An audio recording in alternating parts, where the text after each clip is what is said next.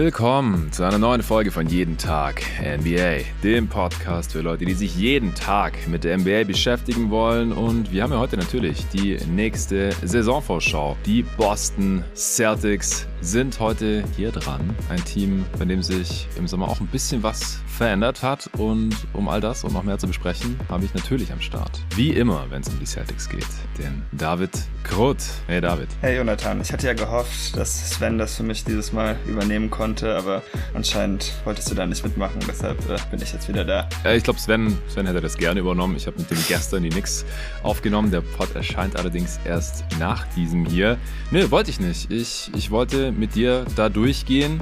Es ist jetzt nicht so, dass du als Celtics-Fan so besonders viel zu leiden hattest, als jeden Tag NBA gibt. Jetzt wurde halt einmal ein Spieler getradet, den du magst. Ja, äh, ist hart, ich weiß. Aber natürlich auch an dich die Frage jetzt, wie geht's dir? Also können wir heute den Namen Christoph Porzingis hier im Pod nennen oder machst du das immer noch so wie bei, bei Harry Potter, der dessen Name nicht genannt werden darf oder so? Das ist ja immer auf Twitter so schön umgangen seit ja. dem grausamen Tag, an dem dein Lieblingsspieler Marcus Smart zu den Memphis Grizzlies geschickt wurde. Wie geht's dir da mittlerweile? Also ich muss sagen, ich habe die meisten Sommertraumata, wenn es um die Celtics geht, inzwischen glaube ich entweder verarbeitet oder zumindest akzeptiert, sei es jetzt diese grässliche Serie gegen die Heat oder ähm, das Trade dann später. Ja, also auf Twitter schreibe ich tatsächlich noch immer Redacted statt Porzingis, mhm. aber da ich keine Ahnung habe, was Redacted auf Deutsch heißt, wenn ich ehrlich bin, äh, wird das heute glaube ich nicht vor vorkommen und werde ich einfach Porzingis sagen, ähm, um es auch leichter zu machen. Ich muss ja meine Twitter-Bits nicht immer mit hier in den Pod reinretten, das macht glaube ich keinen glücklich. Ja, vielleicht nicht unbedingt alle und ich glaube, es wäre auch einfach komisch, wenn wir, wenn wir jetzt immer das deutsche Pendant zu Redacted oder Redacted sagen würden, wenn, wenn Porzingis oder KP oder wie auch immer eigentlich gesagt werden sollte. Ja, bevor wir gleich in die Boston Celtics und die anstehende Saison voll eintauchen, auch an dich noch die Frage, du, ich weiß nicht, rootest du überhaupt für Deutschland bei den Fieberturnieren oder für wen warst du? Du hast natürlich extrem viel geschaut, wie immer, du guckst ja ungefähr alles, wenn ein Ball in den Korb geworfen wird. Wie hast ja. du die Weltmeisterschaft erlebt? Ähm, ja, also war so ein bisschen Glück im Unglück, weil eigentlich war das meine erste Arbeitswoche des Jahres, aber ich hatte dann Gürtelrose und konnte nicht arbeiten, deshalb konnte ich mhm. dann, musste ich dann leider die ganze WM schauen. Also, ja, war, Musstest du war ganz die cool. WM schauen, okay. Tat zwar sehr weh die Woche, um es so zu sagen, aber ich hatte viel Spaß beim Basketball schauen. Ja, also wirklich Routing Interests habe ich halt nicht. Ich habe halt vorher so ein bisschen mein Power Ranking aufgestellt. Ich habe natürlich schon einfach aus Rechthabegründen äh, so ein bisschen gehofft, dass sich der Ausgang daran irgendwie so ein bisschen orientieren könnte, auch wenn sich die Spieler mhm. natürlich nicht unbedingt für meine Power Rankings interessieren. Ähm, ansonsten habe ich mich jetzt einfach für einen Podcast, weil ich denke, das ist gut fürs Projekt, dass Deutschland gewonnen hat, gefreut, dass Deutschland gewonnen hat. Ja. Ähm, ich muss aber auch sagen, von dem Team habe ich natürlich auch viel gesehen die letzten Jahre, wahrscheinlich auch einfach aufgrund meiner deutschen Bubble inzwischen äh, mehr mitgekriegt. Deshalb fand ich es auch cool, da man die ganzen Spieler dann oder ja ein bisschen näher steht, zumindest so gefühlt. Deshalb hat es mir sehr gut gefallen. Die Niederlande wird zeitnah kein World Champion werden. Von daher kann ich, ja, denke ich, erstmal mit Deutschland dann mitfiebern bei Olympia oder so. Ja, sehr schön. Auch, auch wenn ich sagen muss, wenn es dann irgendwie gegen Jason Tatum oder so geht, da bin ich raus. Ne? Also es tut mir leid, aber da habe ich dann, mehr Aktien dann drin. Für Team USA. Ja, ja. ja. Ich glaube, äh, damit können die Hörer leben. Dann kommen wir doch mal zu Jason Tatums Team direkt nach der Werbung. Ich habe meinen Urlaub jetzt dazu genutzt, zurück in meine Workout-Routine zu finden. Ihr kennt es vielleicht, im stressigen Alltag, gerade wenn man viel arbeitet, ist es oft schwer, seine Routine beizubehalten oder sogar erst eine zu etablieren. Viele Leute wollen im Urlaub ja auch einfach nur ausspannen und nichts tun. Ich selbst nutze die Freizeit aber auch gerne zu mehr Sport zu machen, als mir im Alltag möglich ist. Oder scheint.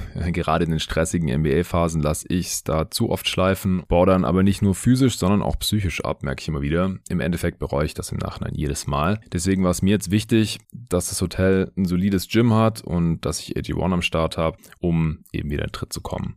Für kurze Trips gibt es ja die Travel Packs, aber ich habe die ganze Monatspackung AG1 für die drei Wochen mitgenommen. Jeden Tag als allererstes ein Löffel AG1 mit Wasser vermischt und dann halt auch mit Sport mal wieder so richtig durchgezogen. Ich bin jetzt jedenfalls wieder voll drin und kann geistig erholt und körperlich fit wieder in meinen Alltagsrhythmus einsteigen. Sehr geil. Ich trinke AG1 jetzt seit zweieinhalb Jahren und ich habe mit der Zeit vor allem in drei Bereichen Unterschiede bemerkt. Erstens bei der Muskelerholung. Ich fühle mich frisch, weil AG1 auch Nährstoffe enthält, die Zellen vor oxidativem Stress schützen. Außerdem fühle ich mich energiegeladen, weil es Nährstoffe enthält, die den Energiestoffwechsel unterstützen. Und AG1 trägt mit Kupfer, Folat, Selen, Zink und einer Reihe von verschiedenen Vitaminen zu einer normalen Funktion des Immunsystems bei. Alle Details zu den gesundheitlichen Vorteilen der einzelnen Nährstoffe findest du unter dem Link in den Show Notes. Natürlich kannst du das auch alles irgendwie anders zu dir nehmen oder erreichen, aber ich lieb's halt, wie einfach es mit AG1 ist.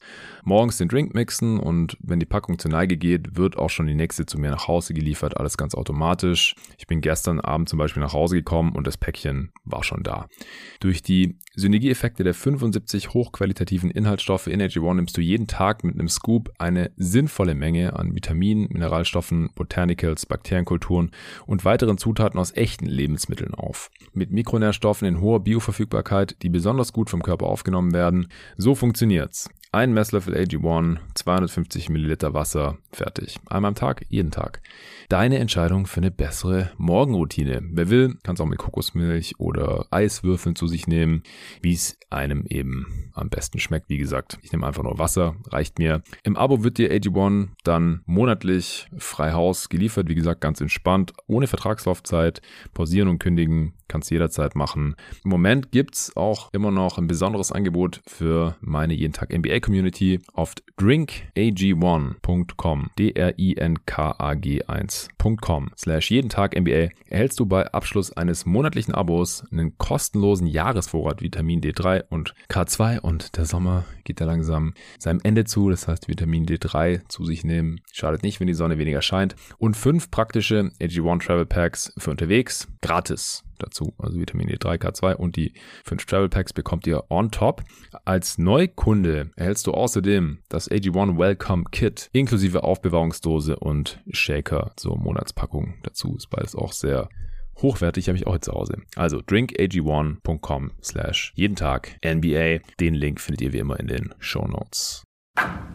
Also wir haben jetzt hier schon zwei, drei Sachen, die passiert sind im Sommer für die Grünen aus Boston angesprochen. Aber ich fasse nochmal ganz kurz zusammen, wo das Team steht, damit wir wirklich alle hier mitgenommen haben. Also nach dem Finals Run 2022 gab es ja erstmal den Udoka-Skandal. Ich glaube, da haben wir dann vor einem Jahr in der Preview drüber gesprochen. Joe Mazzulla als äh, Rookie-Head Coach dann äh, trotzdem das beste Regular Season Team angeführt. Zumindest gemäß Net Rating mit plus 6,9 war man da das einzige Team, das äh, noch wirklich ein sehr gutes Net-Rating erreicht hat, nachdem ja letzte Saison durch die stark ausgeglichene Liga sich sonst niemand so wirklich im Net-Rating mehr absetzen konnte. Man war trotzdem nur auf Platz zwei im Osten, weil die Bucks ihr niedrigeres Net-Rating extrem outperformed haben, mehr als jedes andere Team. Deswegen hatten die noch ein Sieg mehr am Ende mit 58, die Celtics 57. Die Celtics aber Platz 4 im Offensive Rating laut Clean the Glass, Platz 3 in der Defense. Ich finde, in den Playoffs sind die Celtics dann aber nie so richtig heiß gelaufen. Also ich finde, die haben konstant mehr oder weniger underperformed. Ich hatte die ganze Zeit das Gefühl, da müsste doch mehr drin sein. Was ist da los? Zwei Spiele gegen die Hawks abgegeben. Die Serie war viel länger und knapper, als sie hätte sein sollen. Dann gegen die Sixers gab es ein Game 7, obwohl am Anfang ja noch Beat ausgefallen ist, hat man trotzdem verloren äh, gegen die Harden One-Man-Show und musste über sieben gehen. Dann ist man direkt 0-3 gegen die Heat zurückgefallen, war wäre fast das erste Team geworden, was das nochmal rumdrehen kann, denn man hat noch ein Spiel 7 forciert, da hat sich dann Tatum blöderweise direkt im ersten Viertel verletzt. Also in die der ersten Minute sogar. In der allerersten Minute war das sogar. Ja, gut, so genau hatte ich jetzt nicht mehr auf dem Schirm, aber ja, dann dann war es vorbei nach sieben Spielen in den Eastern Conference Finals. Also unterm Strich eine gute Saison eigentlich, also sehr gute Regular Season und man war wieder in den Eastern Conference Finals, wie so oft in den letzten Jahren. Das Management hat dann auch nicht besonders viele Spieler ausgetauscht, aber das Team dann doch ziemlich entscheidend verändert. Also vor allem halt mit diesem Trade von Smart für Christoph Porzingis, der äh, von den Washington Wizards rüberkam. Ansonsten kam noch O'Shea Brissett mit einem Minimum-Deal, Grant Williams ging per Sign and Trade zu den Mavs und Malcolm Brockton, der ist irgendwie angepisst, weil er zuerst für Porzingis hätte getradet werden sollen. Da wollten die Clippers nicht wegen seiner Krankenakte. Und da gab es jetzt, äh, letzte Woche war das, glaube ich, noch einen Report, dass der ja immer noch angesäuert ist. Ja, das war so die Offseason oder, oder das letzte Jahr zusammengefasst. Du hast ja gerade schon gesagt, du hast die Traumata der Playoffs und des Trades jetzt weitestgehend verarbeitet oder zumindest erfolgreich verdrängt. Trotzdem, wie geht's dir aktuell als, als Boston Celtics-Fan, wenn du an die kommende Saison denkst? Also zumindest auf diese Preview bezogen bin ich recht glücklich, da ich so die letzten Jahre ein bisschen den Eindruck hatte, ja gut, eigentlich so viel zu besprechen gibt's nicht, denn der Kern ist mhm. immer noch gleich, die Stars sind immer noch gleich. Trotz verschiedener Coaches war halt eigentlich ziemlich klar, wie man da spielen muss. Mhm. Immerhin können wir jetzt noch mal was Neues besprechen, da einfach ein paar Sachen anders laufen müssen oder zumindest die besten Versionen dieses Teams wahrscheinlich anders funktionieren. Ansonsten ist es immer noch nicht unbedingt etwas, was ich gerne gemacht hätte. Ich meine, klar, hätte das mit Brockton geklappt, alles gut, wäre mir egal gewesen. Wenn er jetzt auch wirklich angepisst ist, ich muss sagen, die Quellen, wo das herrührt, das finde ich jetzt nicht die zuverlässigsten, aber man hat Gary natürlich auch Washburn, oder war das? Ja, genau, das ist äh, das, das eine Genie, das damals LeBron auch den äh, Unanimous MVP-Titel verwehrt hat, weil er ah. für Carmelo Anthony gestimmt hat. Ähm, einer meiner Erzfeinde, auch aus diesen Gründen, muss ich sagen. Aber zu Recht. Ja, und äh, so wie ich das gesehen habe, hat eigentlich nur Chris Mannix, von dem ich auch nicht viel halte, das aufgegriffen und später Ramona Shelburne, da ist mir halt nicht klar, ob sie das aufgegriffen hat oder ob das ein eigenes Report war, weil bei ihr würde ich schon sagen, da kann man dann was drauf geben. Deshalb ich bin mir nicht sicher, aber gut, ich meine, dass jetzt nach einer Woche kein Gegenwind gekommen ist oder so, macht dann auch nicht unbedingt Mut und ich würde mhm. dann noch sagen, der Typ soll sich halt irgendwie einfach mal raffen. Ich meine, die Tatsache, dass man halt eine Franchise-Ikone letztendlich für Posingis getradet hat, sollte ihm doch auch irgendwie klar machen, dass es da wirklich nicht um ihn ging, sondern halt eher um den Starspieler, den man im Team haben wollte. Aber gut, keine Ahnung. Ich äh, muss den auch nicht mehr sehen. Also Malcolm Brockton bin ich gerade auch nicht so gut drauf zu sprechen. ich merke schon. ja, aber auch wenn man sagen muss, der war natürlich wirklich gut letztes Jahr. Also hat Six Man gewonnen. Auch ja. in den ersten zwei Playoff-Runden war der automatisch von der Dreierlinie äh, 50 Prozent seiner Dreier getroffen, glaube ich fast. F gegen Philly hat er rasiert, war defensiv ein bisschen angreifbar, aber wäre natürlich auch schon ein Verlust, wenn man sich da jetzt nicht wieder einig wird oder keinen passenden Gegenwert dafür finden kann. Mhm. Aber bei ihm ist ja auch noch unklar, ich weiß jetzt nicht, warum wir jetzt als erstes bei Malcolm Brockton gelandet sind, aber egal. Meine Schuld. Ob er sich überhaupt die ähm, Ellbogenverletzung hat operieren lassen. Da gibt's jetzt auch irgendwie mhm. so ein mhm. bisschen Gemurmel, dass die OP vielleicht noch aussteht und das wäre natürlich schon ein relativ großes Problem, sonst muss äh, Peyton Pritchard wieder alles richten auf der Bank. Ja, also das hatte ich im Zuge dieses Reports auch so verstanden, dass er, weil er angepisst ist, sich auch erstmal nicht operieren lassen hat. Ja. Also wenn das stimmt und er dann irgendwie noch länger ausfällt, weil er sich doch noch reparieren lässt, reparieren, ja, via OP reparieren lässt, operieren lässt, äh, oder weil es einfach länger dauert, wenn das so halt ohne OP, das wäre natürlich auch noch ein kleines Problem für die Celtics, weil, da können wir jetzt auch gleich gern als erstes drüber sprechen, mit Marcus Smart hat schon sehr viel Playmaking dieses Team verlassen hat, hat. Umso wichtiger werden natürlich jetzt die verbleibenden Creator, Playmaker, Ballhändler, Guards, Malcolm Brocken, Derek White, Peyton Pritchard wird wahrscheinlich ein bisschen mehr spielen dann. Und wenn jetzt halt einer von denen noch fehlt und auch unabhängig vom Smart Trade, hast du ja gerade schon gesagt, Brocken letzte Saison richtig gut gewesen, Sixth Man of the Year, völlig verdient. Ja, das äh, macht's dann auf jeden Fall nicht einfacher. Fangen wir mal an mit der Starting Five. Wer wird starten? Also ich denke, vier Spieler sind mehr oder weniger klar. Das wird Derek White sein, Jalen Brown, Jason Tatum, Christoph mhm. Porzingis und dann auf der fünf ist halt die Frage. Und ich habe auch aus dem, was man bisher lesen konnte, der Media Day war ja noch nicht, leider auch nichts vernehmen können. Aber es ist halt die mhm. Frage, geht man dann mit Al Horford oder Robert Williams? Ich finde, man kann für beide Sachen Argumente finden. Ich würde einfach mal davon ausgehen, dass man mit Horford anfängt, weil er so der Vet ist und mit Robert Williams hat man letztes Jahr schon viel von der Bank gespielt. Aber ob das letztendlich die beste Five dann auch für den Starting Lineup sein wird, weiß ich nicht. Ähm, man wird natürlich sowieso die Situation haben, dass Horford keine Back-to-Back spielt. Also letztes Jahr hat er ja auch immer sehr passend jedes Mal, wenn die Celtics ein Back-to-Back -Back spielen mussten, irgendwie Rückenschmerzen, äh, die sich dann natürlich keiner erklären konnte. Ich denke, das wird dieses Jahr wieder so laufen, falls er der Starter ist. Und ansonsten würde ich mir jetzt wünschen, aber gut, das ist bei NBA-Spielern immer so eine Sache, ob die sich darauf einlassen, dass man das so ein bisschen Matchup-abhängig macht. Denn im Grunde haben die alle eh schon genug Erfahrung mit den anderen Spielern außer Porzingis. Und ich würde halt gerne, wenn man jetzt irgendwie gegen so einen brockigen Center spielt, würde ich halt lieber Horford auf der 5 sehen, weil der kann die ja. Spieler sehr gut übernehmen. Ähm, Porzingis ist dann auf der 4, alles entspannt. Und wenn man jetzt eher gegen so Teams mit kleineren Bigs spielt oder zumindest, wenn das dann irgendwie nur so Roll-Bigs sind, die jetzt nicht anfangen im Post zu prügeln, dann würde ich, glaube ich, lieber Robert Williams da sehen, da dann einfach ein bisschen mehr defensives Playmaking auf dem Parkett steht, denn das ist schon etwas, das mit Horford jetzt so die letzten Jahre nach und nach so ein bisschen schwindet. Ich glaube auch mhm. die Tatsache, dass er im Switch langsam etwas schlechter wird und Marcus Smart war ja letztes Jahr, muss man leider so sagen, auch schon etwas schlechter und das ganze Team in dem Setup auch so ein bisschen nachgelassen, dass das vielleicht auch so ein bisschen der Grund ist, dass man sich jetzt da ein bisschen umorientieren will. Und ja, Horford ist für sein Alter noch immer ein sehr guter Switch-Defender. Also ich glaube auch nicht, dass es irgendwie zehn Bigs gibt, die das besser machen als er, aber ja, irgendwann, gerade im Switching, so alle Prozente tun dann irgendwann weh, wenn das nachlässt und da muss man dann ein bisschen gegensteuern. Ja, also die, die Big-Rotation, die ist wirklich interessant. Also auf den ersten Blick denkt man vielleicht so, ah ja, müssen dann halt äh, viel mit zwei Bigs spielen oder Porzingis spielt wahrscheinlich dann fast nie die fünf, weil alle drei müssen irgendwie auf ihre Minuten bekommen. Aber wenn wir ehrlich sind, wird es genug Spiele geben, wo halt nur zwei oder vielleicht sogar nur einer zur Verfügung steht. Das gerade schon gesagt, Horford ist alt und sollte keine Back-to-Backs spielen oder wird keine Back-to-Backs spielen. Porzingis, ja, letzte Saison war jetzt ziemlich fit, aber der ja, hat auch schon sehr lange nicht mehr die 70-Spiele-Marke geknackt. Das heißt, der, der wird safe auch ein paar Spiele aussetzen. Wobei man dazu sagen muss, dass er letzte Saison 65 Spiele gemacht hat. Die meisten seit, seit seiner zweiten Saison noch bei den Knicks. Da waren es 66. Und die, die er verpasst hat, da war er teilweise auch einfach krank. Also jetzt äh, gar keine Verletzung oder sowas. Also letzte Saison ja. war er super fit. Die Frage ist halt, inwiefern kann er das wiederholen. Aber ich würde davon ausgehen, dass er auch ein paar Spiele verpasst. Und Robert Williams, da muss man ja leider auch davon ausgehen, weil der äh, letzte letztes Jahr ja physisch leider auch nicht mehr so ganz auf der Höhe war. Also selbst wenn er da war, fand ich, sah nicht mehr ganz so defensiv dominant aus und er hat halt auch nur 35 Spiele absolviert, letzte Regular Season. Nee, genau, also das war ein bisschen schade. Er hat jetzt, glaube ich, zum ersten Mal seit langem immerhin wieder mal eine Offseason, in der man seinem Körper arbeiten kann. Also das könnte mhm. Früchte abwerfen, aber ähm, ja, kann man natürlich nicht drauf zählen. Äh, noch kurz zu Porzingis, der hätte auch noch mehr Spiele machen können. Ich weiß halt nicht, wann er jetzt krank war, aber der hat halt auch einfach die letzten sechs Spiele der Saison ausgesessen. Ja, ähm, ich glaube, da war auch nochmal krank. Ja, okay, das kann sein. Ja, aber das wäre vielleicht auch noch so eine Situation, die er wahrscheinlich eher gespielt hätte, wenn es für Washington nicht vorbei gewesen wäre. Äh, ja. Lustigerweise war auch sein letztes Spiel gegen die Celtics.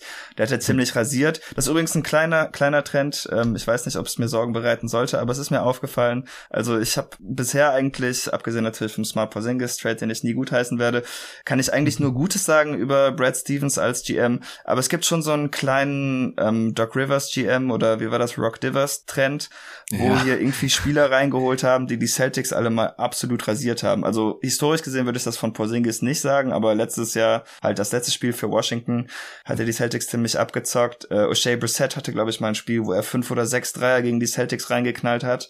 Mm. Das lässt die Quote von der letzten Saison auch nur vermuten, weil da ist er ein bisschen abgefallen. Also ja, keine Ahnung. Ich hoffe, ähm, davon sehen wir nicht zu viel, aber so kleines Bedenken, das ich jetzt irgendwie noch hatte, wo ich gesehen habe, wer jetzt alles dazu gekommen ist. Ja, wenn an irgendwas an seinem GM an Rock Divers erinnert, sollte man da immer Bedenken haben. War das letzte Saison mit äh, Brissett oder Ich glaube vor zwei. Ich glaube, das war Halliburton gerade da, aber das war so eins der ersten Spiele bei den Pacers. Also ja, okay, dann war das sein Career High sechs getroffene Dreier, 128 107 Indiana gegen Boston. Ja, ich habe es hier gerade offen. Das war sein Career High. Ja, eben, genau. aber davon ab, ich mag O'Shea Brissett auch. Das heißt, abgesehen davon habe ich da überhaupt keine Probleme mit der Verpflichtung. Aber ähm, ja, wie gesagt, das, ich fand es sehr auffällig. Ja, 27 Punkte war auch nah dran an seinem Career High von, von 31. Stark. Ja, ähm, zurück zur, zur Big Man-Rotation. Ja. Also, äh, der Punkt steht, ja, drei Mann für zwei Positionen, aber wahrscheinlich wird es manchmal sogar noch zu wenig sein, äh, einfach weil die Dudes immer wieder ausfallen, aussetzen werden. Ja, und ja, ja. ja, dazu muss man aber auch sagen, ich meine, das ist ja trotzdem, also ich habe jetzt auch viel gelesen, Body Celtics sind aber nicht mehr so tief. Und ich meine, ja, okay, es war letztes Jahr besser, man hat im Grunde Smart und Grant Williams gegen Porzingis, was ja dann nur ein Spieler ist, getauscht. Und wenn Brockton jetzt stunk macht, dann hat man in dem Sinne halt dann noch einen verloren. Aber ansonsten ja. Teams, die so top-heavy sind wie die Celtics, die meisten anderen, äh, ich meine, das ist ja auch bei den Suns, da ist halt, ist halt einfach nicht viel Tiefe, das gehört so ein bisschen dazu. Und ja. in, angesichts dessen finde ich das bei den Celtics auch nicht so schlimm. Man kann auch noch immer viel Smallball spielen. Man hat ja, ähm, und das ist mir dann noch mal, auch nochmal klar geworden, als ich mir dann heute die Dallas Preview angehört hatte, als äh, Hans das auch so meinte, so ja, David hat ja 1000 Wings, ich weiß gar nicht, warum der rumjammert, wenn dann einer nicht so richtig geil verteidigt. Und ich meine, das stimmt ja schon, man kann ja auch Small spielen, dann kann man noch ein paar von den Wings ausprobieren in Walsh oder Benton oder Brissett, der so ein bisschen so ein Tweener ist. Sam Hauser war letztes Jahr ganz gut. Auch Luke Cornett die letzten zwei Jahre, wenn der in die Bresche springen musste, hat er immer einen wirklich soliden Job gemacht. Also ähm, solange die drei Bigs irgendwie in den Playoffs fit sind, ist das, glaube ich, auch relativ egal. Für die Regular Season ist man da vielseitig genug aufgestellt, dass das eigentlich kein Problem sein sollte. Ja, ich denke auch für die Regular Season ist das überhaupt gar kein Problem. Playoffs kann ich jetzt vielleicht schon mal die Frage vorziehen, die ich mir aufgeschrieben hatte. Wie viel Sorgen machst du dir jetzt, wenn es gegen Janis geht, nachdem Grant Williams weg ist, auch Black Griffin ja nicht mehr da zu sein scheint, der da auch noch einen soliden Job gemacht hat und das Einzige, was er noch sehr gut konnte. Wie ist es dann gegen Janis? Weil Porzingis kann er nicht verteidigen. Horford ist alt, ja, der ist ein sehr guter Post-Defender, der wird's machen müssen. Aber wenn es halt nicht Horford macht, weil er gerade auf der Bank sitzt oder oder nicht mehr so viel spielen kann oder angeschlagen ist, wie auch immer. Wie stellst du dir das vor? Also Robert Williams ist auch kein guter Pulse-Defender, kann Janis auch überhaupt nicht verteidigen. Hast du da jetzt ein bisschen Bedenken? Weil als Contender muss man sich schon mal ein bisschen anschauen, wer sind die anderen Contender in meiner Conference? Wen müssen wir wahrscheinlich schlagen? Und bisher waren sie da immer extrem gut aufgestellt gegen die Bucks und Janis. Ja, also Janis verteidigen wird nicht so toll, aber gleichzeitig haben die Bucks halt auch niemanden mehr, der Jason Tatum verteidigen kann. Und ähm, Brooke Lopez kann eigentlich nicht spielen gegen die Celtics, was für die Bucks ein riesen Riesenproblem ist, weil sie dann halt defensiv einen riesigen Schritt zurücknehmen. Also zumindest war das in der letzten Playoff-Serie so und auch in den letzten Regular-Season-Spielen eigentlich immer gegen die Bucks gemacht hat. Irgendwann musste der einfach runter, weil das Spacing war zu krass für ihn. Von daher ähm, sollen die Bucks mal gucken, wie die die Celtics verteidigen, würde ich dazu sagen. Aber ist natürlich klar, man ist defensiv. Ähm, ja, also ich habe es ja schon öfter gesagt, Grant Williams, seine Defense hat mir letztes Jahr nicht gefallen, aber vielseitig war er halt schon und mit Smart und Williams hat man vermutlich die zwei zwei vielseitigsten Typen verloren. Jason Tatum kann man natürlich noch erwähnen. Aber das könnte natürlich schon in gewissen Playoff-Matchups ein Problem werden. Andererseits sehe ich halt nicht wirklich andere Playoff-Matchups im Osten, wo das wirklich zum Problem werden sollte. Also Jan ist klar, aber soll man sich jetzt wirklich nur an dem einen Spieler aufhängen, der jetzt auch schon seit zwei Jahren nicht mehr in den Conference Finals war? Weiß ich nicht. Shots ja. fired. Shots fired, ja gut, aber ich meine, es ist immer, muss man natürlich immer ein bisschen differenzierter betrachten als das. Das muss ich dir nicht erzählen. Äh, Gerade eben hatten wir es erst davon, ja, die Celtics sind nicht in die Finals gekommen. Ja gut, aber wenn Jason Tatum nicht in der ersten Minute von Game 7 umgeknickt wäre, dann, dann wäre ja, es ja. vielleicht doch. Das ist richtig. Who knows? Und genauso war Janis diese Saison halt verletzt in der ersten Runde, sonst wären sie vielleicht nicht ausgeschieden, wer weiß.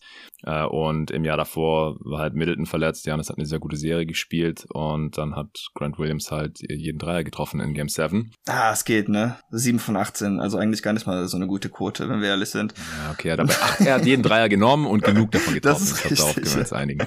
Er das war die ganze Zeit frei ja. und er konnte es bestrafen. In irgendeinem random anderen Spiel hat er es vielleicht nicht gekonnt und dann, dann gewinnt vielleicht auch die Bugs. Ähm, ja, hast schon recht. Vielleicht, wenn die Heat noch für Dame traden, dann könnte es auch wehtun, ja. dass man Smart nicht mehr hat oder beziehungsweise auch einfach nicht mehr so wie switchen kann, wie man es vorher theoretisch noch konnte. Praktisch gemacht hat man es ja auch nicht mehr so viel jetzt in den vergangenen Playoffs. Deswegen weiß ich gar nicht, wie schlimm das jetzt im, im Endeffekt ist. Aber ja, jetzt mit Porzingis in der Lineup und ohne Smart und, und ohne Grant Williams, da haben sich die Switch-Möglichkeiten ja auch schon zu einem großen Teil erledigt, oder? Das, ja, denke ich schon, auch wenn man sagen muss, ich meine, wenn du jetzt Porzingis ausklammerst, in jedem anderen Lineup wäre es ja theoretisch dann trotzdem möglich. Ich habe auch mal ein bisschen mit dem Gedanken gespielt, ob man, also davon ab, ich glaube, Masula will primär Drop spielen, das wird auch ja. das sein, was wir am meisten sehen, aber ich meine, das heißt ja nicht, dass ihm nicht mal was einfallen kann. Ähm, Porzingis vielleicht mal so ein bisschen in die Robert Williams Rolle stecken, aber ich glaube eigentlich, dass er dafür nicht athletisch genug ist und es macht mhm. wahrscheinlich auch keinen Sinn, dass er irgendwie Kilometer auf der Baseline hin und her rennt, dann brechen seine Knochen wahrscheinlich auch noch schneller. Wir haben auch noch gar nicht davon gesprochen, dass er jetzt nicht für äh, Lettland spielen konnte aufgrund seiner Plantar Fascia, aber ja. ich muss sagen, das hat, macht jetzt nicht so den Eindruck, als sei das super ernst, also als sei es eher eine Vor Vorsichtsmaßnahme. Gestern hat er auf dem Celtics Twitter-Feed auch Jumpshots genommen, das sah ganz gut aus. Also da, nee, Spaß. Aber ähm, ja, ich habe eher den Eindruck, dass das jetzt nichts Ernstes ist, aber man weiß natürlich nie bei ihm und äh, ist ein schlechteres Zeichen, als wenn er jetzt einfach fit gewesen wäre. Das hätte mir besser gefallen. Ähm, worauf ja. wollte ich hinaus? Ja, genau. Also die Robert Williams-Rolle vielleicht nicht ideal für ihn, aber ich denke schon, dass man da einfach mal so ein bisschen mitspielen konnte. Und auch wenn Masula einfach mit seinem Adjustment zu spät war, auch in der Sixer-Serie, ich fand schon, dass man gesehen hat, also so wie der Harden Embiid Pick and Roll irgendwann verteidigt wurde, dass einfach alle direkt auf dem Pocket Pass gesessen haben. Das war ja schon irgendwo ein bisschen kreativ. Ich mhm. hoffe, dass er diese Kreativität jetzt dieses Jahr dann vielleicht auch mal anbringen kann, wenn man vorsteht und nicht erst 3-0 hinten oder 3-2 hinten oder irgendwie sehr viel hinten in der Playoff-Serie. Da ist, denke ich, auch noch was möglich. Bis auf weiteres betrachte ich ihn auch eher als eine Art Budenholzer-Coach, denn die Regular Season war ja auch schon ziemlich gutes Coaching, würde ich sagen. Da war ja auch in dem Podcast von ja. Luca und Torben, zumindest vom einen der beiden, äh, in den Top 5 ja. gelandet, obwohl er eigentlich keine Assistants mehr hatte und sein bester Assistant ist ja dann auch noch kurz vor den Playoffs ins College abgewandert. Also es war auch alles ein bisschen schwierig. Äh, Startermeyer, war das der, der zum College ist? Genau. Ja. Mighty Mouse. Also Damon Stoudemire, nicht, nicht Amari. der kleine Guard, genau. Jetzt hat er ja ein bisschen seinen äh, Coaching-Staff auffüllen können. Hilf mir mal kurz, da sind doch auch ein, zwei bekanntere Namen jetzt reingekommen. Sam Cassell haben wir auf jeden Fall. Genau. Ähm, und da war noch jemand. Noch einer. Jemand, der bei den Bugs war, glaube ich. Ich kann kurz schauen. Ja, das fand ja. ich wohl lustig. So, ja, wir haben jetzt richtig gute Coaches auf einmal und dann kam Sixers und Bugs Coach. Auf jeden Fall genau mein Ding.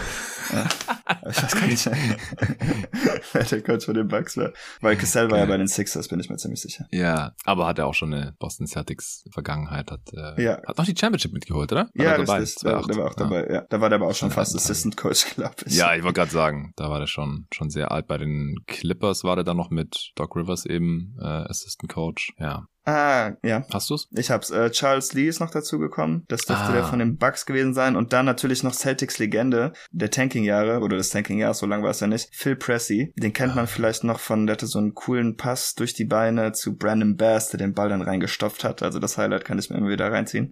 Ist eigentlich noch was jung für einen Assistant Coach, hatte mich überrascht. Ich wollte gerade sagen, ist noch nicht so lange her, dass der gespielt hat. Nee, also 12, 13, Spieler. so 13, 14 müsste mm. der für die Celtics mm. gespielt hatten, äh, gespielt haben. Aber sein Vater Paul, der war auch früher irgendwann mal bei den Celtics und ähm, ja, Phil fand ich immer ganz cool. Ist halt so ein bisschen, auch ein bisschen Tremont Waters Verschnitt. Also Danny Ainge hatte da auf jeden Fall schon so seine Point Guard Typen, die immer wieder im Team gelandet sind. Ja.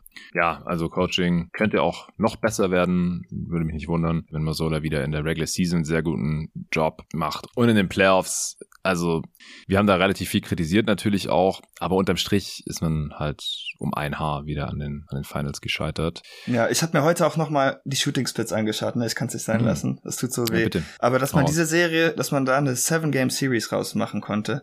Okay, kurz, kurze Trivia hier. In der, in den Conference Finals, wie viele Celtics-Spieler haben mehr als 40 Prozent ihrer Dreier getroffen, glaubst du? Überhaupt einer? Ich weiß, vielleicht keiner? Zwei. Derek White und okay. Grant Williams. Äh, wie viele Heat-Spieler haben über 48, 48 Prozent ihrer Dreier getroffen? Über 48? Ja. Drei? Fünf. Haywood Highsmith. Kevin Love, Gabe Vincent, Caleb Martin und Duncan Robinson. Ich meine, come on! Und dann... ja gut, Haywood Highsmith, wie, wie viele sind ja, das? Ja, das waren, aber, waren nicht viele, ja. drei von fünf, aber ich meine, jedes mhm. bisschen zählt bei einer Seven-Game-Series, ne? Auf und dann Fall. haben Lowry, Butler und Struce halt alle 35 Prozent getroffen, mehr oder weniger. Und dann haben noch, ich hab's hier, fünf Celtics unter 28 Prozent getroffen. Horford, Hauser, Tatum, mhm. Brockton, Brown. Und gut, Pritchard kann man auch noch dazu zählen. Also wirklich, das war Three-Point-Shooting aus der Hölle. ich hoffe, das ja, passiert das, nie wieder. Ja, da hatte äh, Ben Taylor bei Thinking Basketball, die hatten da einen guten äh, Pot zu, wie viel Glück oder Pech im, im Basketball eine Rolle spielt. Und äh, da haben die auch, ich meine, über die Serie gesprochen, aber allgemein über, über die Miami Heat auch. Und wenn du einfach nur ein bisschen deine, dein Regular Season Shooting overperformst und oder der Gegner sein Regular Season Shooting underperformt, dann swingt es halt die Serie schon brutal. Also vor allem, wenn es mhm. halt in, in solche äh, Sphären geht. Ja, also ich will an der Stelle auch nochmal betonen, ich verstehe nicht ganz, wieso man das Team jetzt so umgekrempelt hat. Also aus meiner Sicht war es einfach nicht nötig. Es war eigentlich Unsinn. Letztes Jahr Finals, dieses Jahr fast Finals, was halt gerade halt unter den jeweiligen Umständen durchaus respektabel war. Der Kern ist noch jung. Ja, Porzingis hat ein Career Year, wollen wir nicht verschweigen. So, das, das war extrem gut. Ich kann mir vorstellen, dass die in der Regular Season mindestens genauso gut sind wie, wie letztes Jahr. Will jetzt hier noch nichts spoilern, aber das würde ich jetzt auf der Ebene gar nicht kritisieren. Aber ich hätte das Team einfach nochmal zusammengelassen für mindestens eine Saison. Ich, ich habe hier nicht die Not gesehen, wieso man jetzt hier so ein Core-Piece wie Marcus Smart, ja, der ist kein All-Star, geschweige denn All-NBA, Superstar, irgendwas. Aber es ist einfach schon ein anderes Team jetzt. So, man, wir haben es ja gerade schon angesprochen, so, man muss andere Schemes spielen, defensiv, offensiv hat man jetzt weniger Passing und Playmaking, was eh schon vorher nicht so äh, in Übermaß vorhanden war. Dafür hat man jetzt mehr Shooting, mehr Size, aber ich, ich hätte es nochmal probiert. So, lass die ja. Band zusammen, nochmal noch mal einen Run und wenn es dann wieder nicht klappt, gut, dann hätte man immer noch was anderes machen können, aus meiner Sicht. Ja, ich sehe es ja im Grunde schon sehr ähnlich. Ich glaube, man war einfach durch damit, dass die Offense jetzt in den Playoffs zum fünften Jahr in Folge in knappen Spielen irgendwann einfach untergeht und das soll jetzt halt dem entgegenwirken. Ähm, müssen wir natürlich auch noch sehen, ob das passiert. Ähm, ich denke aber schon, und ich kritisiere Marcus Smart natürlich nur sehr ungern, der war halt so ein bisschen der zuverlässigste in solchen Momenten, auch wenn er manchmal den Ruf hat, dass er dann schlechte Entscheidungen trifft. Das habe ich eigentlich nie so gesehen. Für mich war es halt auch einfach immer, der ist irgendwie der Einzige, der hier gerade Eier zeigt. Die anderen rennen alles so ja. ein bisschen vor dem Ball weg. Und mhm. der macht jetzt was damit. Aber ich glaube wohl, dass das auch so ein bisschen ein Symptom dessen war. Ähm, den hat man nicht offen stehen lassen, aber er ist halt auch, wenn man die Celtics Offense verteidigen würde, dann im Zweifelsfall einfach ein bisschen von ihm weghelfen. Und ich ja. denke schon, dass das halt auch so ein bisschen der Auslöser war, dass er vielleicht dann doch etwas öfter den Ball hatte in solchen Momenten, als man es unbedingt will. Und dass man schon vielleicht argumentieren könnte, dass seine Anwesenheit dann in gerade diesen Momenten zumindest ähm, ein Problem ist für Jason Tatum und Jalen Brown, weil es das Spacing halt schon ein bisschen schwieriger macht. Ich bin auch, ah, also ich muss sagen, dass mit dem Playmaking von Marcus was fehlt, das wird mir persönlich einfach ein bisschen übertrieben. Äh, Gerade okay. da ich ja wirklich schon, also gefühlt war ich der Erste, der hier versucht hat, Leuten zu verkaufen, ey, der Typ ist ein Point Guard und der beste Passer des Teams. Da mhm. hat Brad Stevens noch Terry Rozier rumdribbeln lassen, da war ich schon der Meinung. Und dann kam ja der eine nach dem anderen, dann kam ja Kyrie halt irgendwie noch so als Ersatz und Kemba dann als anderer Point Guard. Und sogar nach den letzten Finals kann ich mich erinnern, dass Leute meinten, na gut, jetzt kommt Malcolm Brockton, jetzt haben die Celtics endlich mal einen richtigen Point Guard. Sogar Dennis Schröder sollte der Point Guard sein. ähm, weil Leute irgendwie nix in Marcus Smarts Passing gesehen haben. Und jetzt muss ich mir hier von, und damit meine ich jetzt nicht gezielt dich natürlich, aber von etlichen Leuten irgendwie anhören, ja gut, es haben ihren besten Passer verloren, während nie jemand an sein Playmaking geglaubt hat. Ähm, aber es ist natürlich schon so, er war der beste Playmaker unter den Guards, aber Jason Tatum ist für mich halt auch als Playmaker schon stetig besser geworden und ich denke schon, dass es Sinn macht, ihm einfach den Ball in solchen Momenten vielleicht etwas mehr geben zu wollen und Derek White ist ja auch schon hyper effizient. Vielleicht ist er nicht ganz der Playmaker, aber durch seinen Drive und so ähnlich ist es ja auch bei Brockton, kreieren die halt auch schon teilweise andere Passing Lanes als Marcus kreieren würde, weil er sich ja eher so ein bisschen zum Korb vorarbeitet, statt jetzt so richtig zu slashen, wie die beiden es können. Ja, ja, sicherlich fair. Es ist halt immer die Frage, wo hängt die Messlatte? Ja, also ich will jetzt nicht sagen, dass Smart der Einäugige unter dem Blinden war oder irgendwie sowas. Ich glaube ja auch an Tatums Playmaking und seine, seine Shot Creation. Und ja, vielleicht, ey, wenn, wenn Tatum jetzt irgendwie konstanter offensiv abliefert und nicht irgendwie für ganze Halbzeiten verschwindet offensiv, ja gut, dann, dann hat sich der Trade schon gelohnt. Da will ich gar nichts gegen sagen. Aber ich war, ich, ich bezweifle halt so ein bisschen, dass Porzingis da wirklich Abhilfe schaffen kann, wenn halt das Problem bei dem Team oft war, dass die dann halt immer noch ihre freien Dreier rausgespielt haben, die genommen haben, die dann einfach viertelweise nicht reingefallen sind, wenn Porzingis wahrscheinlich, wahrscheinlich auch einfach in erster Linie halt Dreier nimmt. Oder würdest du jetzt sagen, okay, ich vertraue jetzt Porzingis, dass wenn gar nichts geht, dann dumpen wir dem den Ball im, im, im Post ab und dann, dann holt er uns ein Bucket? Also ist ein bisschen situativ. Ich habe mir jetzt natürlich in Vorbereitung für diese Aufnahme die letzten Tage ein bisschen Washington Wizards Basketball angeschaut. Kann ich nicht unbedingt empfehlen. ähm, Aber ähm, Porzingis sah, sah das schon ganz gut aus. Also auch so ein paar Sachen, die mich in der Vergangenheit an ihm gestört haben, dass er Cutter nicht sieht, wenn er im Post ist. Das hm. fand ich leicht verbessert. Ähm, gegen Mismatches, was ich immer sehr stark bei ihm kritisiert habe, hat er im Post abgeliefert. Und es fußt natürlich schon darauf, dass das jetzt nicht irgendwie ein Aus Versehen war in Washington oder so, sondern dass er das jetzt weiter in die nächste Saison oder vielleicht sogar für den Rest seiner Karriere weiter aufs Parkett bringen kann. Aber wenn er halt weiterhin Mismatches bestrafen kann, die Cutter findet und gleichzeitig einfach ein extrem gefährlicher Spacer ist, dann kann ich mir halt schon trotz meiner Kritik an ihm vorstellen, dass er da mit Sachen dem Team bringt, die sie nicht hatten. Ich meine, in dieser Ära der Jays hatten die Celtics ja auch eigentlich nie einen High-Scoring Bigman, also nix im Ansatz. Horford ist wahrscheinlich das, was dem am nächsten kommt, aber als der das noch so in etwa war, da waren die beiden halt, weiß ich was, 19 und 20, das haben die irgendwie nicht so wirklich mitgekriegt, zumindest waren sie selber noch keine Stars. Und die letzten paar Jahre hat man sowas halt nicht gehabt und da bin ich halt schon ein bisschen gespannt darauf, wie sich das dann ja einfach für die Jays irgendwie ähm, zeigen wird, was denen das bringt, aber auch wie das dann fürs Teamgefüge, was das für Unterschiede macht. Wenn, wie gesagt, ich habe es einfach nicht gesehen mit diesem Team, äh, seit Kevin Garnett wahrscheinlich.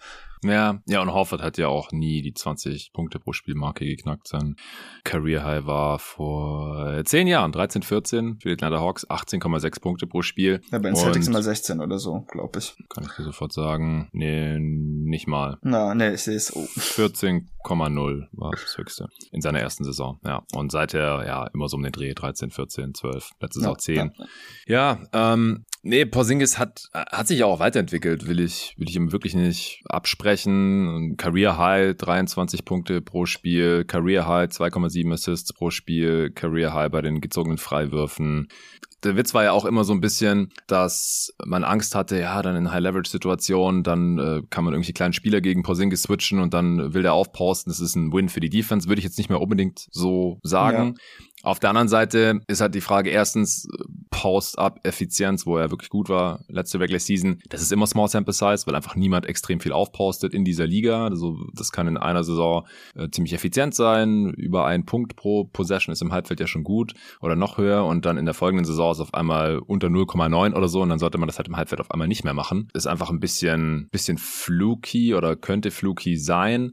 Und dann halt auch, wie viele Gegner haben wirklich gegen die Wizards gegameplant in der letzten Regular Season? das ist halt auch immer so ein bisschen die Gefahr. Ja, also er war effizient, ja. kann man jetzt nicht sagen, der hat nur gechuckt und deswegen hohe Per-Game-Stats aufgelegt oder sowas. Das hat man früher immer ganz gerne den Leuten vorgeworfen. Ah ja, good Stats on a bad team. Wenn die Leute effizient sind, dann will ich das gar nicht unbedingt sagen. Aber es ist halt schon ein Unterschied, ob man für eins der besten Teams der Liga spielt oder eins der schlechtesten und ob man dann auch in den Playoffs spielt und in der Crunch-Time spielt und es gibt einen Gameplan oder halt in irgendeinem 0815 Regular Season Game. Aber wie gesagt, das ist gar nicht so meine, meine Kritik, sondern halt eher so konzeptionell haben mir die Celtics vorher einfach ein bisschen besser gefallen. Das wollte ich hier nochmal gesagt haben. Letzte Saison war die Rotation, wenn fit, ja sehr klar, so die Top 9. Du hast jetzt vorhin schon gesagt, die Celtics sind nicht mehr ganz so tief, aber halt für so ein Team, das mehrere All-NBA-Level-Spieler hat, äh, mit äh, Tatum, und Brown oder allgemein halt so eine gute Starting Five oder Top Six stellen kann, sind die Celtics immer noch ziemlich tief. Wen, wen siehst du jetzt alles in der Rotation? Wo würdest du da so den Cut-Off machen? Also die wahrscheinlichen Starter hast du jetzt vorhin schon genannt, beziehungsweise dann noch äh, mit Robert Williams noch den sechsten dazu. Brockton sollte ja auch in der Rotation sein, wenn er noch Bock hat zu spielen. Ja. Dann sind wir bei sieben. Sam Hauser äh, wird wohl noch ein Backup-Wing sein. Sind wir bei acht. Pritchard neun. So ungefähr? Ja, also Brissett, ich denke, Brissett oder Cornett, ähm, einer der beiden ja. wird zwangsläufig eine Rolle spielen müssen, weil entweder wegen äh, Ruhepausen für die Bigs oder weil sich jemand verletzt. Also hoffentlich das erste, aber eins von den beiden Sachen wird sicherlich passieren. Von daher macht es, denke ich, schon Sinn, da auch eine konstant oder semi-konstante Rolle irgendwie so für einen der beiden zu finden, dass das dann auch nicht mhm. irgendwie aus dem Nichts kommt, wenn die dann irgendwie Mitte Dezember auf einmal drei Spiele starten müssen oder so.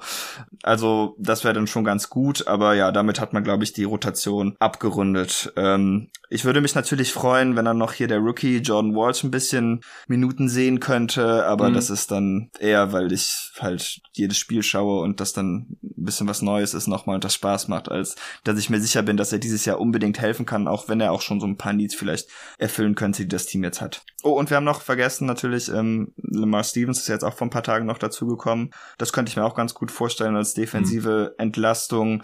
Ähm, in Cleveland war das natürlich ein großes Problem, dass er überhaupt nicht werfen konnte, aber ich denke, je nachdem, welche Lineups die Celtics aufs Feld stellen, ja, das macht die Lineups dann offensiv etwas weniger potent, aber so im normalen Regular Season Geschehen ist das nicht so ein riesiges Problem und dann kann man auch die Defense mal mitnehmen und wenn dann irgendwie noch dreieinhalb andere Shooter um ihn rumstellen, dann mache ich ja. mir da auch eigentlich keine Sorgen und das ist ja auch, muss man sagen, schon ziemlich cool an diesem Celtics-Kader. Ähm, außer Robert Williams kann eigentlich jeder, oder ja gut, bei John Walls muss man da schauen, aber so ziemlich jeder, der ein Rotationsblatt hat, wird werfen können. Und das wird den Jays auf jeden Fall auch sehr helfen, gutes Spacing eigentlich zu jedem Moment zu haben, wenn man jetzt irgendwie Stevens und Walsh und Banton ausklammern würde. Ich wollte gerade sagen, was mit Banton spielt, ist er nicht in Rotation oder? Ah, ich ja, ich weiß halt nicht, ich weiß halt nicht, was so der Plan für ihn ist. Also ich fand ihn auch immer cool, weil er so ein bisschen so ein funky Spieler ist, so als riesiger Guard, aber genau, dass er keinen Wurf hat und dann so ein bisschen schmächtig ist und hat auch immer so Turnover-Probleme.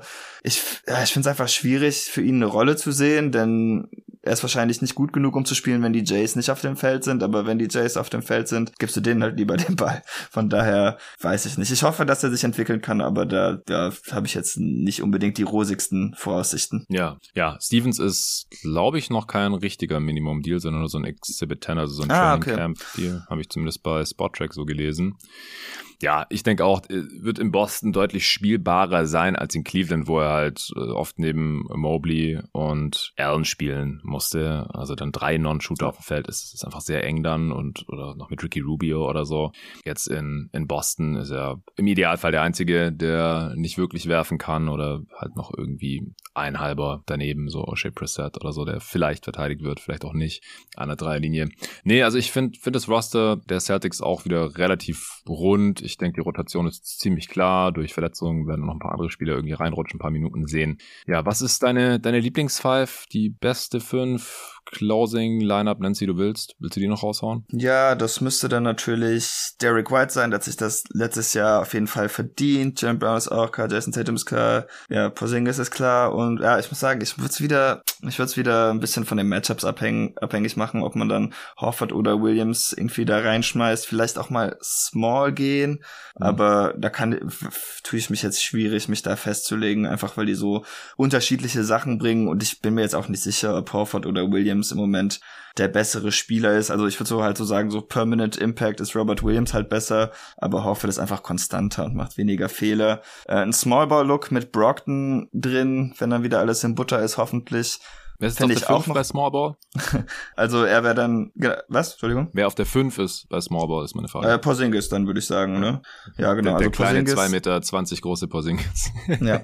ja, das ist übrigens auch noch was, was mir irgendwie so aufgefallen ist. Ähm, die Celtics dürften eins der größten Teams sein, hm. mit so krassem Shooting aller Zeiten vielleicht. Ich meine, Derek White ist ja 6'4, äh, Jason Tatum ist 6'8 und ich glaube eigentlich ist der größer. Jalen Brown hm. ist ja für einen Two-Guard auch schon ziemlich groß mit seinen 6'7 oder so. Porzingis ist sowieso ein Riese und wird auch größer sein, als wer auch immer der Center ist. Aber wenn er dann irgendwie neben Horford spielt zum Beispiel, ähm, ich weiß nicht, ob wir schon viele Lineups gesehen haben, die gleichzeitig so viel Size und so viel hm. Shooting ähm, liefern können. Also das wird schon irgendwo Teams vor Mismatch-Probleme stellen können. Ja, ja, interessanter Punkt auf jeden Fall. Ich glaube, dass auch nicht so viele Teams überhaupt zwei Dudes haben, die 7'2 oder größer sind. Cornet ist ja auch so groß. Stimmt, ähm, die sollte man mal zusammen. Jetzt haben sie doch Cater, ja. Äh, der ist auch ein Seven-Footer als Two-Way gesigned. ja. ja, haben die Celtics auf jeden Fall, das stimmt.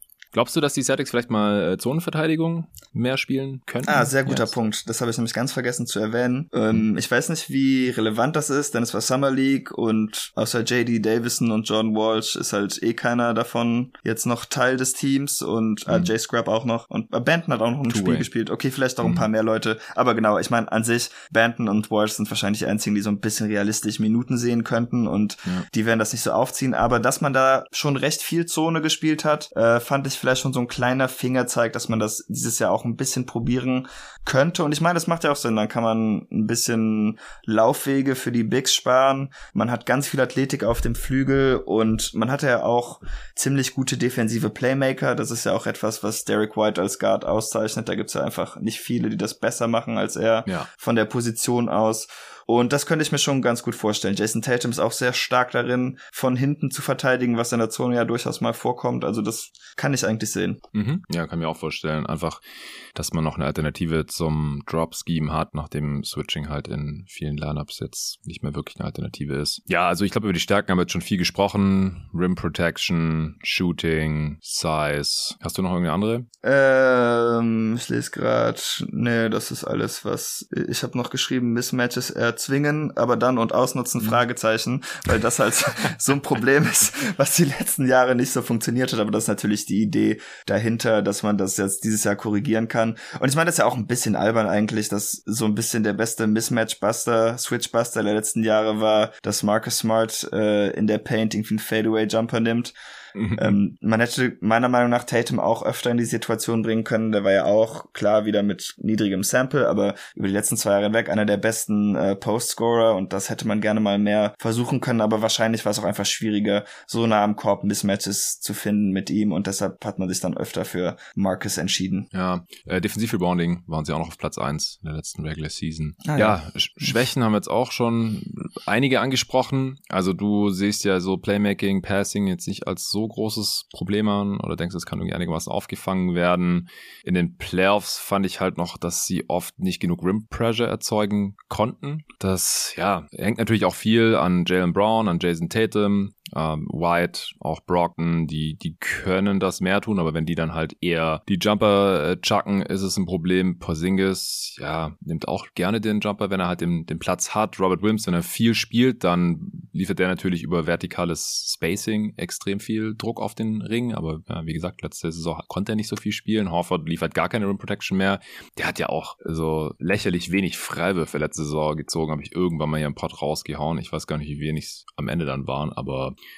er wirft ja, ja auch nur noch Dreier. Der macht ja nichts ja, anderes mehr. Genau. Ja. Nee, ich hatte mir das auch mal angeschaut bei Horford und ich glaube, das ist auch ein Grund wahrscheinlich, dass man da jetzt ein, langsam ja eine Alternative finden will.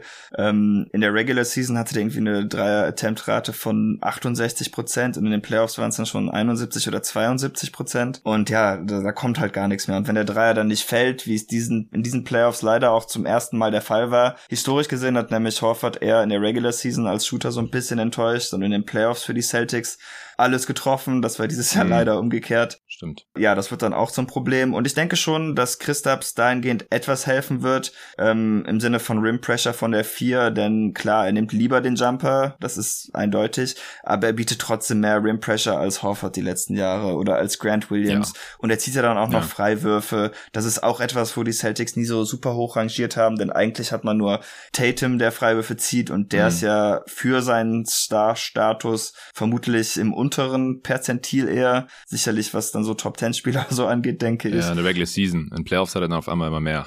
ja, ach, keine Ahnung, ey. Der drive doch gar nicht mehr. Es ist halt einfach nur im Oktober, November kriegt er keine Calls und das ist einfach inzwischen so. Ja. Äh, willst du kurz raten, wie viele Freiwurfversuche er Horford in der letzten Regular Season hatte? Die, also Regular Season jetzt? Ja. Ähm, okay, warte, 82. Nee, warte, er hat nur 70 Spiele gemacht, denke ich mal. 63. 63 Spiele nur, ich sag 36, Marcus Smarts Zahl. 21.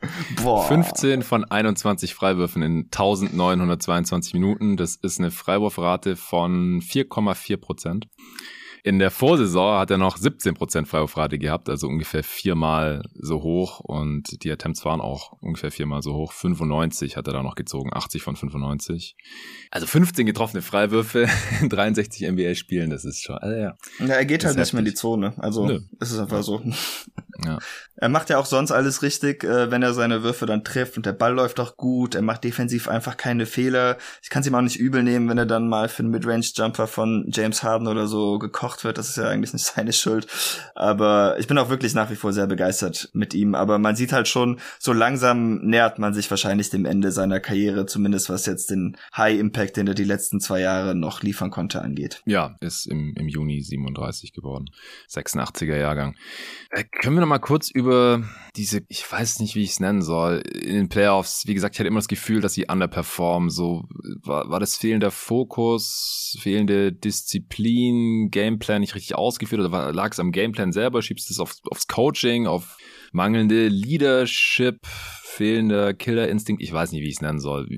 Hast du das auch so gesehen oder siehst du das heute auch immer noch so im Nachhinein? Wie würdest du es nennen und glaubst du, das wird auch in der kommenden Saison vielleicht nochmal ein Problem sein? Ja, es ist halt irgendwie immer so ein Problem, wenn Teams so talentiert scheinen und dann aber irgendwie immer wieder die gleichen Fehler machen, dann kann man sich halt auch, glaube ich, irgendwie nicht anders erklären, als dass da irgendwie mhm. der Fokus fehlt oder so. Aber gleichzeitig ist man ja trotzdem fast immer, sage ich mal, das zweitbeste Team der Conference oder so. Also ganz so schlecht kann es halt irgendwie auch nicht sein. Aber es ist schon so, gerade in der Jays-Ära, ähm, es gibt einfach wenige Teams in den Playoffs, die man überzeugend geschlagen hat. Also die Nets fallen ein, ähm, die Sixers mhm. vor den letzten Playoffs auch immer. Aber ansonsten sind das wirklich immer knochenharte sechs oder seven Game Series, die mich in den Wahnsinn treiben. Die hatten ja auch so als Kollektiv Smart und die Jays äh, irgendwie so ein 5-1 oder 6-1 Record in Elimination Games äh, vor dem Spiel jetzt gegen Miami in den letzten zwei oder drei Jahren. Und mhm. ich meine, irgendwo, ja, cool, krass, ihr gewinnt alle Elimination Games. Aber an der anderen Seite, warum habt ihr in so wenig Zeit sechs Elimination Games? Seid ihr bescheuert? ja. ja, also ich weiß nicht. Ich hoffe, dass man da irgendwie was dran ändern kann. Ich will es halt auch nicht nur am Coaching festmachen, denn mit Udoka und Stevens hat man die Serien halt auch nicht schneller gewonnen eigentlich. Von daher mhm. kann es das halt auch nicht so ganz sein. Auch wenn man bei gerade bei Musula sagen muss, ähm, der spielt ja einfach irgendwie so sein oder lässt seinen Basketball spielen und wie auch bereits eben angesprochen, ja, er findet dann in Spiel drei oder Spiel vier überlegt er sich dann vielleicht mal eine Konter, aber wäre ganz nett, wenn man früh der Serie merkt, okay, das klappt nicht so, wie wir uns gedacht haben, lass uns mal was anderes einfallen. Und das kam bisher einfach nicht. Auch in der Regular Season, da gab's ja wirklich kaum Adjustments. Also es war einfach hier Gas durchdrücken, zum Korb Ball rauswerfen, Dreier. Und das ist halt irgendwie schon so ein bisschen sein Stil. Ähm, ich hoffe, dass er dazugelernt hat und da was anpassungsfähiger wird. Ich hoffe, dass, dass die neue Dimension, die Porzingis bieten kann, einfach den DJs vielleicht auf ein neues Level hebt oder dass die halt einfach jetzt intrinsisch nochmal einen Schritt nach vorne machen. Vom Alter her wird's ja eigentlich passen. Ja, ähm, ja aber ich, die, die Antwort habe ich leider auch nicht. Mhm. Ähm, aber es ist wirklich auch so, dass es einfach so frustrierend und zäh teilweise aussieht, dass man auch echt ja. den Eindruck hat, ja, die geben jetzt einfach nicht alles. Ich weiß es aber also, nicht. Ich, ich fand's in den jetzt letzten Playoffs so schlimm wie, wie, wie noch nie vorher. Also ich, ich habe echt die ganze Zeit gedacht, was, was machen die da? Wieso zocken die da so vor sich hin? Das ist, hat irgendwie so den Eindruck gemacht, so ja, wir müssen jetzt hier nicht alles geben, wir, wir gewinnen die Serie trotzdem. Ja. Und dann hat's halt zweimal geklappt und in der dritten ging's dann schief.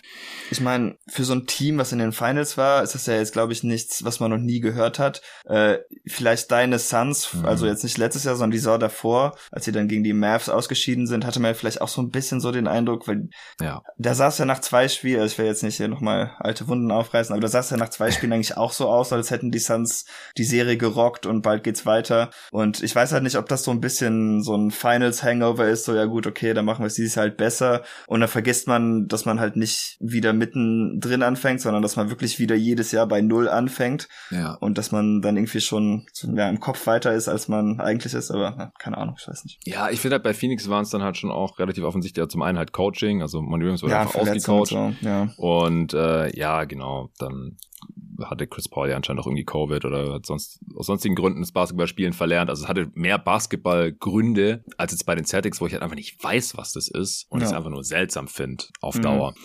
Naja, gucken wir mal, wie es wie es in der kommenden Saison läuft. Ähm, was denkst du, wo die in Offense und Defense landen werden? Ist es quasi automatisch wieder Top 5 an beiden Enden des Feldes? Ähm, ja, so wäre es tatsächlich mein Tipp gewesen, denn gerade für die Regular Season ist das ja wirklich viel Spacing, viele Dreier, zwei All-Stars auf jeden Fall, vielleicht sogar drei. Wenn er jetzt in Boston spielt, dann kriegen Spieler ja manchmal etwas mehr ähm, Aufsehen als in Washington zum Beispiel. Ähm, mhm. Also man hat die Stars, man hat das Shooting und Rim Protection, gerade in der Regular Season. In den Playoffs kann man das leichter ausspielen, aber in der Regular Season gibt es, glaube ich, nicht viele Teams, die das können. Und man muss ja auch sagen, mit Porzingis und Robert Williams hat man schon zwei der besten Rim Protector der Liga vermutlich. Ja. Und das wird sich in der Regular Season, bin ich mir ziemlich sicher, auszahlen. Ich denke auch. Also in der Regular Season mache ich mir da gar keine Sorgen. Da können wir jetzt eigentlich auch nahtlos zum Best Case übergehen. Was passiert im Best Case und wie viele Siege siehst du da für deine Celtics? Ja, im Best Case passt Porzingis natürlich sofort ins Team. Jason Tatum greift dieses Jahr den MVP an und diesmal so wirklich. Äh, letztes Jahr mhm. war es ja so bis Januar war noch im Rennen, aber dann ist er leider so ein bisschen rausgefallen. Äh, Jalen Brown macht seinen Vertrag wahr. Gut, weiß ich nicht, ob das in der Form direkt so möglich ist, aber zumindest ähm, wird noch mal ein bisschen besser, dribbelt ein bisschen besser mit Links, das wäre schon mal ganz gut. Und Derek White, äh, über den haben wir noch gar nicht viel gesprochen, aber dass er seine Dreier so trifft wie letztes Jahr, wird auch unfassbar wichtig und der muss das auch dieses Jahr wahr machen, dass er jetzt den Starting Point Guard Spot gekriegt hat, äh, das Selbstvertrauen mhm. bewahrt. Das war auch in den Playoffs gegen Philly irgendwann so kurz ein Problem, aber ich fand im Großen und Ganzen hat er sich wirklich gut bewährt und äh, ja, weder Robert Williams noch Al Horford äh, verpassen viel Zeit. Ich denke, das wird auch noch wichtig sein, dass das Team so sein Ceiling erreicht und dann sage ich jetzt einfach mal 63 Siege sind drin. Ja, ist selten geworden in der heutigen NBA letzte Saison hatten wir kein Team, was die 60 Siege geknackt hat. Aber ich, ich denke auch, es ist drin bei den Celtics. Ich würde auch noch ergänzen, dass halt die äh, Plantarfaszie von Porzingis verheilt und er auch sonst nichts hat und vielleicht nur 10, 15 Spiele halt verpasst. Äh, aber ansonsten ja, die, die Bigs müssen halt fit bleiben und ja, Derek White muss, muss die Rolle da ordentlich übernehmen. Da mache ich mir eigentlich auch nicht so viele Sorgen. Also Breakout-Kandidat haben wir jetzt hier so ein bisschen übersprungen. Da hatte ich mir auch notiert, ähm, Derek White halt als, als Starting Point Guard und äh, Tatum halt der Durchbruch zum konstanten MVP-Kandidaten. Das hast du ja gerade auch schon gesagt, weil er ist dann irgendwann untergegangen in der Diskussion um, um die Bigs, um Jokic, Embiid und dann irgendwie Janis hatten die meisten dann da auf drei. Und ich kann mir schon vorstellen, dass er jetzt nochmal einen Schritt nach vorne macht mit noch mehr Playmaking-Aufgaben, äh, nochmal ein Jahr älter, kommt jetzt langsam in die Prime dass äh, er dann halt konstant als MVP-Kandidat gehandelt wird. Ja. ja, ich weiß nicht, ob wir ein MVP-Segment hier kurz aufmachen wollen, aber ich denke schon, dass ja. er dieses Jahr einer der drei Favoriten sein sollte.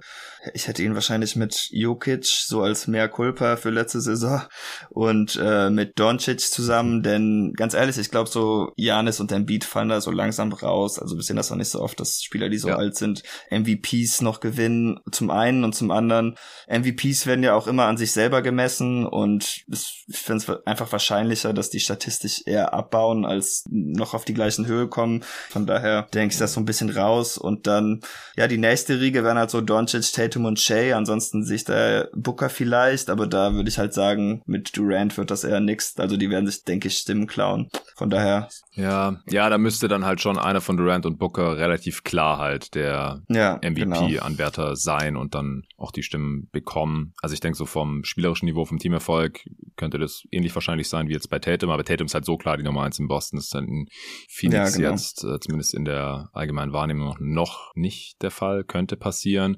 Ansonsten gebe ich dir recht, also Embiid no way back to back. Also das ist, ja, ist Playoffs raus, sollten da nicht reinzählen, aber tun sie halt einfach realistisch gesehen. Er wird, wird nicht back to der back. Der müsste 50 werden. Punkte auflegen, glaube ich, und sogar dann wird's eng. ja, es war ja letzte Saison auch schon eng und da war er auch schon Topscorer oder ja. die zweitmeisten Punkte pro Spiel hinter Doncic, glaube ich, gehabt.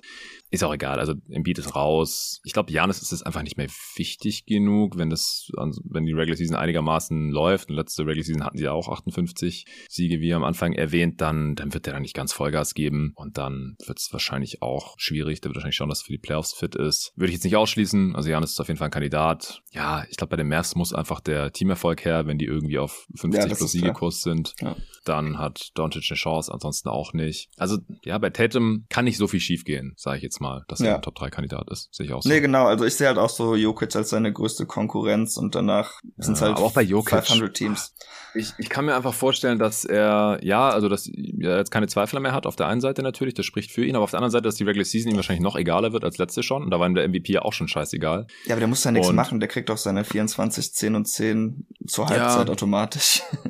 ja, das stimmt schon. Also die Stats wird er auflegen, aber ja. es ist ja oft auch so ein bisschen, was die Spieler dann ausstrahlen und ja, am Ende dann chillt er halt vielleicht wieder die letzten zehn Spiele, wenn es knapp ist. Und ja, also ich, ich kann mir vorstellen, dass Jokic auch ein Top-3-Kandidat ist, aber ich glaube, es gewinnen halt auch tendenziell die Spieler, deren Regular-Season-Teams was zu beweisen haben und wo die Spieler halt auch wirklich pushen und alles geben in der Regular Season. Ja, und ich meine, was gemachte Spieler angeht, also ich glaube nicht, dass wir in den letzten Jahren, außer Jokic, bis er dann letzte Saison auch am Ende Schluss gemacht hat, mehr, einen Star haben, der mhm. mehr Spiele gemacht hat als Tatum. Hat auch letztens noch mal in der Offseason irgendwie gesagt, dass er auch unbedingt an diesem Dienstag im März in Charlotte oder so spielen will. Stimmt, ja, ja, genau.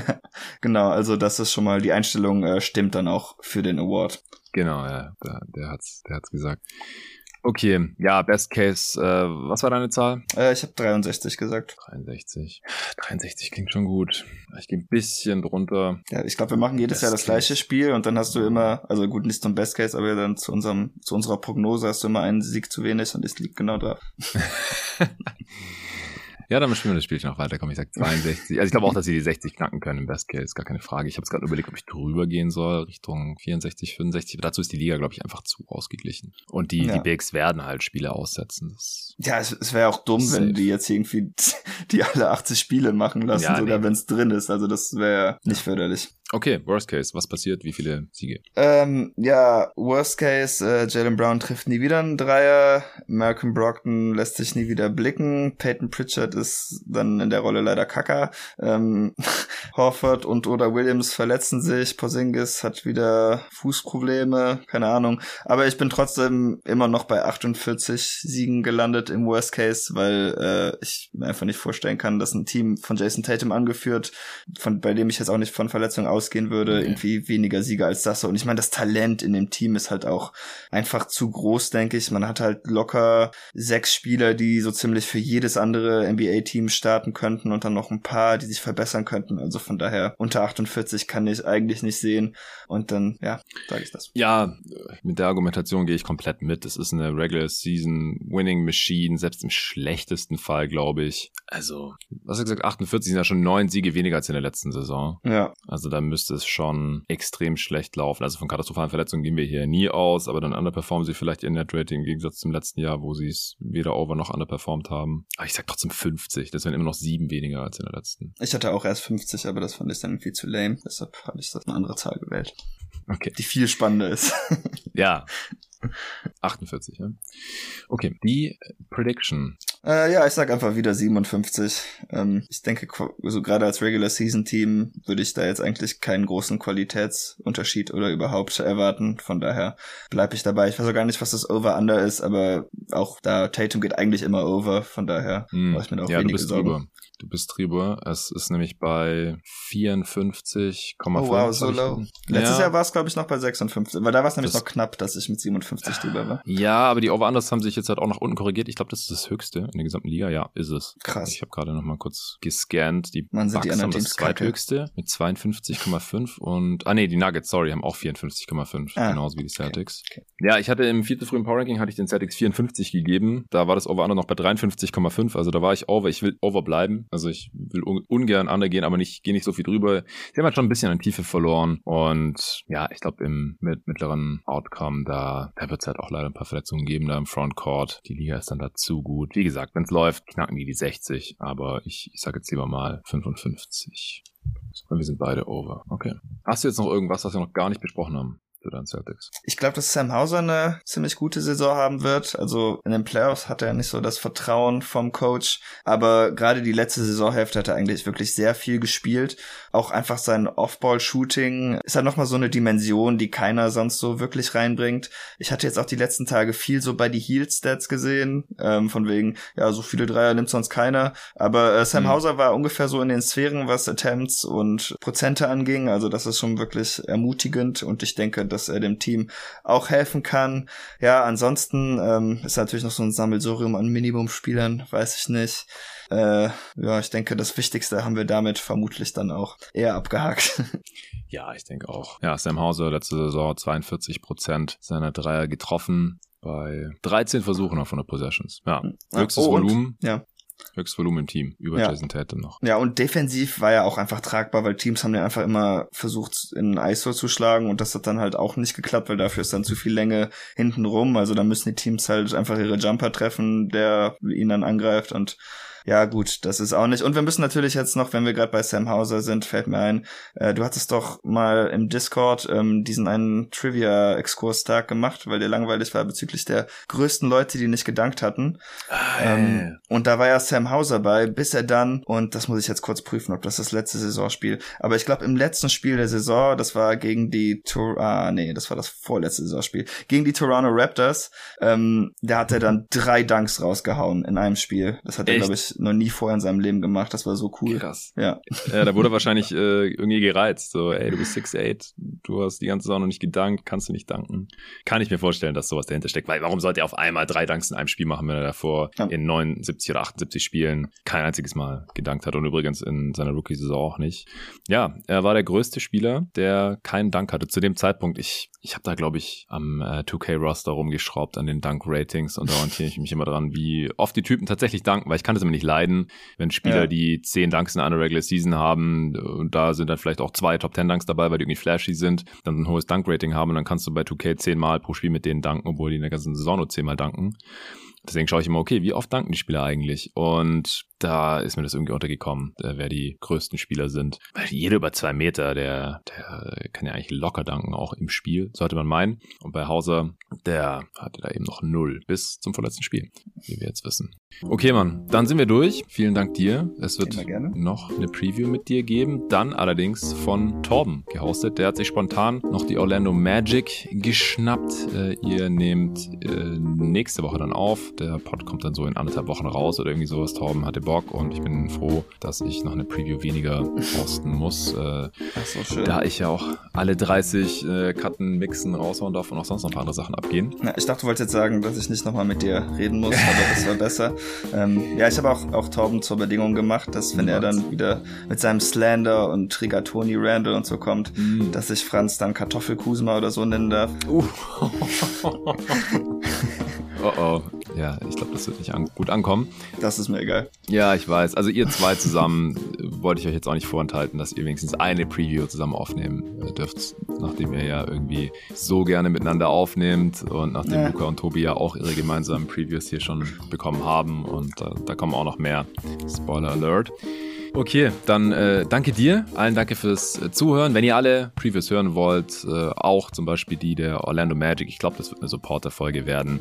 So wie ungefähr die Hälfte aller Previews hier bei Jeden Tag NBA. Wenn ihr die alle hören wollt, alle Supporter-Folgen, die schon kamen, über 200 äh, in den letzten zwei Jahren und allen, die noch kommen werden, das sind so zwei, drei pro Woche, je nach äh, Phase der Saison. Wenn ihr nicht genug kriegen könnt von Jeden Tag NBA, den ungefähr zwei öffentlichen Folgen, die es da gibt, jede Woche, dann gerne Supporter werden auf steadyhq.com slash jeden Tag NBA, eins der beiden Pakete auswählen. Falls ihr All-Star Supporter werdet, dann bekommt ihr auch eine Tasse oder ein Shirt mit dem wunderschönen JTMBA Akronym-Logo, das der David ja auch entworfen hat. Und äh, selbst wenn ihr nicht All-Star werdet, dann könnt ihr natürlich auch alle Folgen hören und ihr könnt in den Supporter Discord reinkommen, wo weit über 400 der jeden Tag NBA Supporter am Start sind, äh, wo über die NBA diskutiert wird, gechattet wird, geschrieben wird, über News, die, die rauskommen, über die Pods, die wir releasen. Äh, da ist David natürlich auch am Start. Die allermeisten der, der Gäste und äh, auch natürlich die Hosts von jeden Tag NBA und eben auch schon sehr viele von den Supportern. Vielen Dank dafür und bis äh, zum nächsten Mal. Bis dann.